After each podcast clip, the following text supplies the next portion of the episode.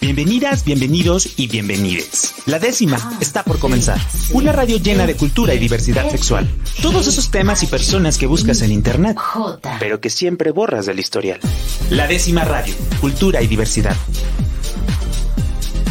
Comenzamos. Muy buenas noches a todas mis amigas, mis amigos, mis amigas que nos sintonizan esta nochecita de miércoles aquí en la décima radio. El día de hoy estamos teniendo una serie de entrevistas que eh, pues realizamos previamente a el programa que nos están escuchando el día de hoy porque eh, pues tenemos muchos proyectos. Cada vez me emociona más tener una gran diversidad de proyectos de la diversidad sexual y algo que me emociona mucho más es poder eh, hablar y presentar proyectos de mujeres de la diversidad sexual, porque, pues, de entrada, porque sí, y dos, porque pues ya hemos hablado mucho como de esta deuda histórica en las diferentes áreas de las artes, del activismo, este, que también, pues, ha sido acaparado en muchas de las ocasiones por la letra G del, de, de, del LGBTIQ+. Entonces, me da muchísimo gusto porque aparte eh, vamos a platicar sobre un cortometraje que está bellísimo y que tiene como mucha tela de donde cortar, es el cortometraje que se llama Mar y Ana. Y eh, pues invitamos a su directora, a Margot, para que nos platique sobre este cortometraje que ahorita está en la etapa de preselección y posible de eh, nominación a los Arieles. Entonces, este, ya ha hecho un recorrido en festivales que ahorita nos va a platicar Mar. Este, y es una cosa bellísima. ¿Cómo estás, Mar? Bienvenida. Hola, muchas, muchas gracias, muy bien. Muchas gracias por tenerme acá.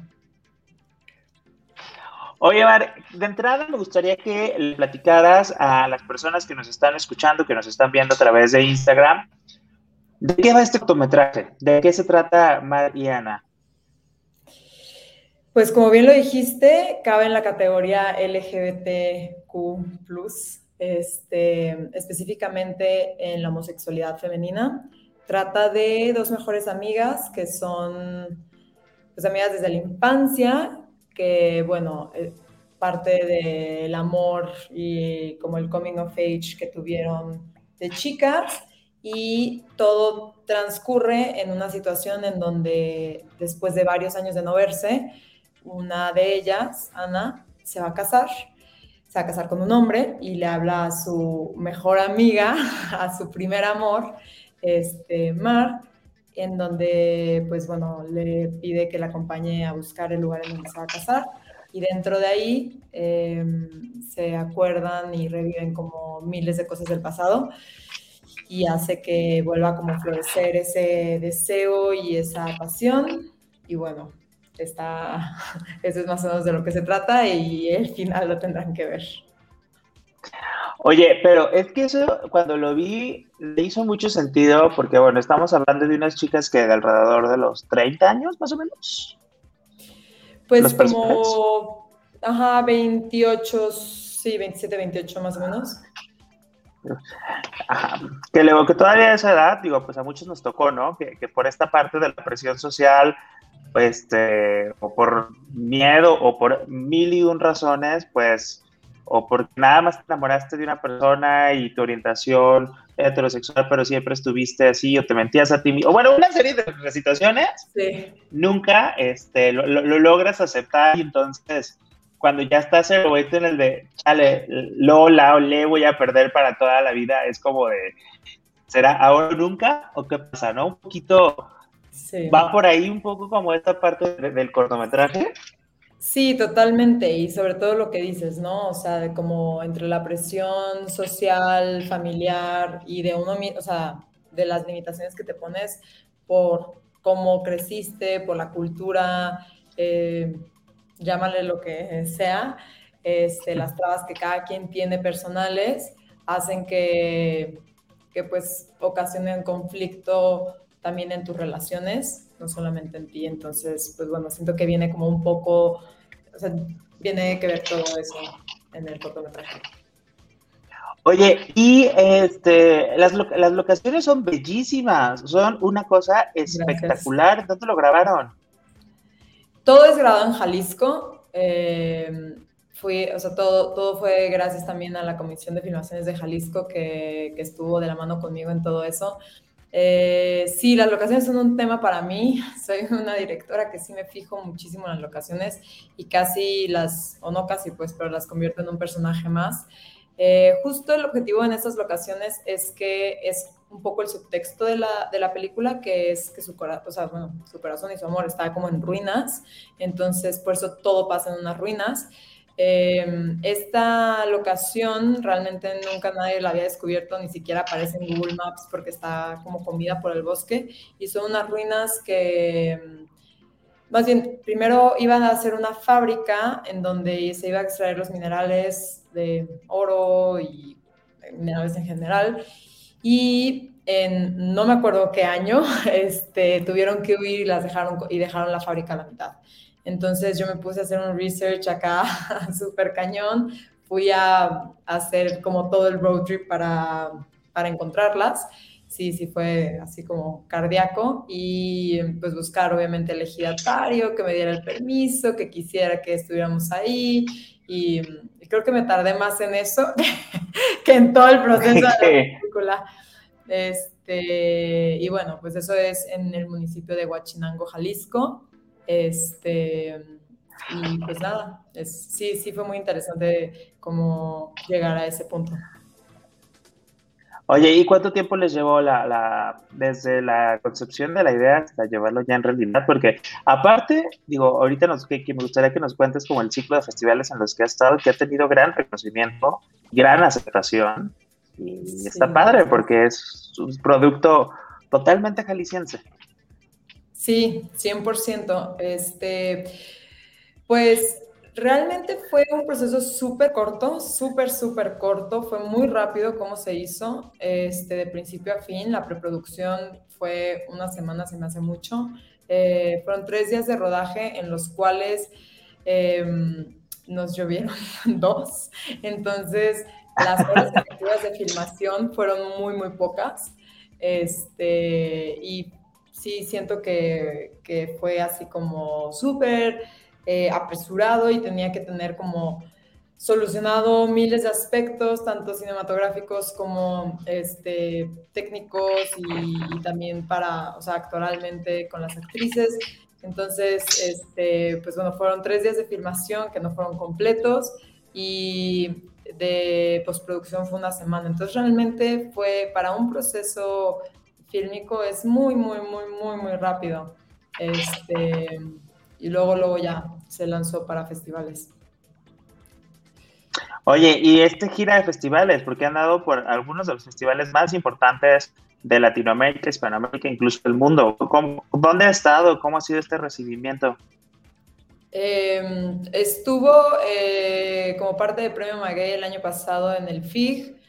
Eh, Guadalajara nos abrió las puertas primero que nadie.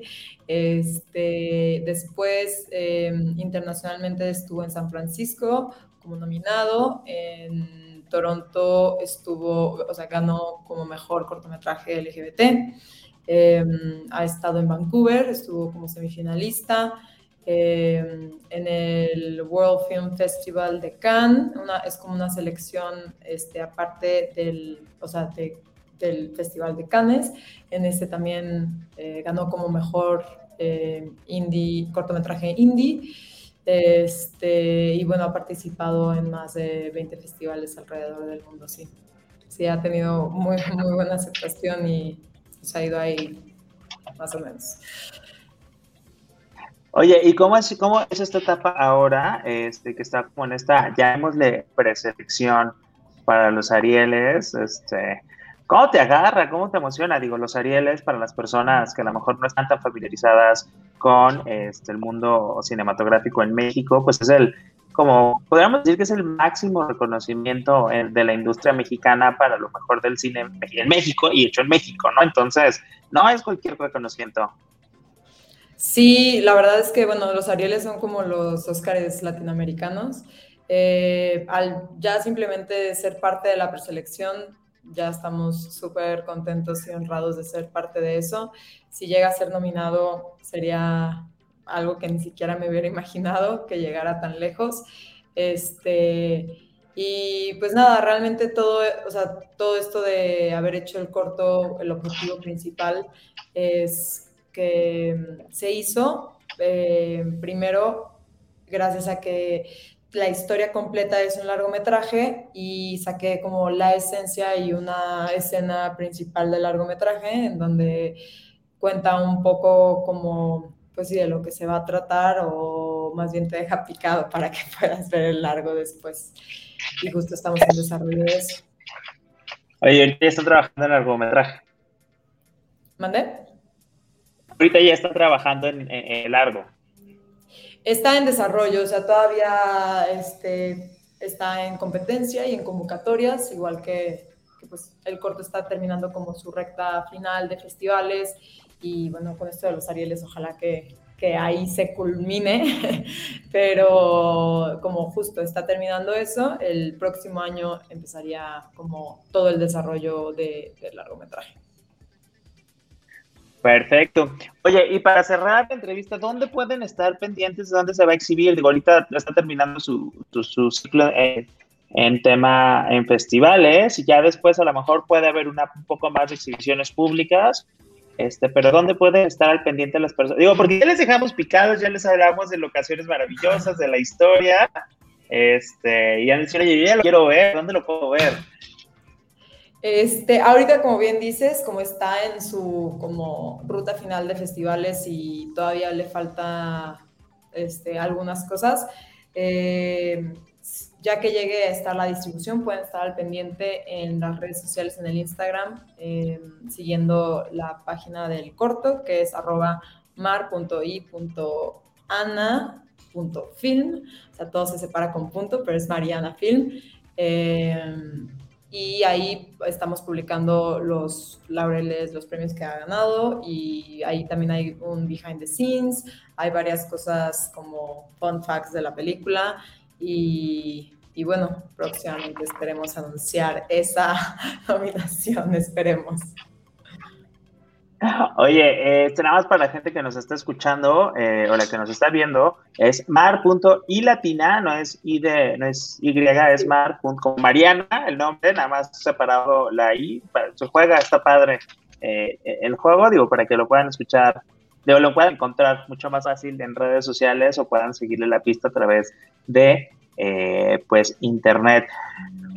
¿Algo con lo que quieras despedirte, Mar?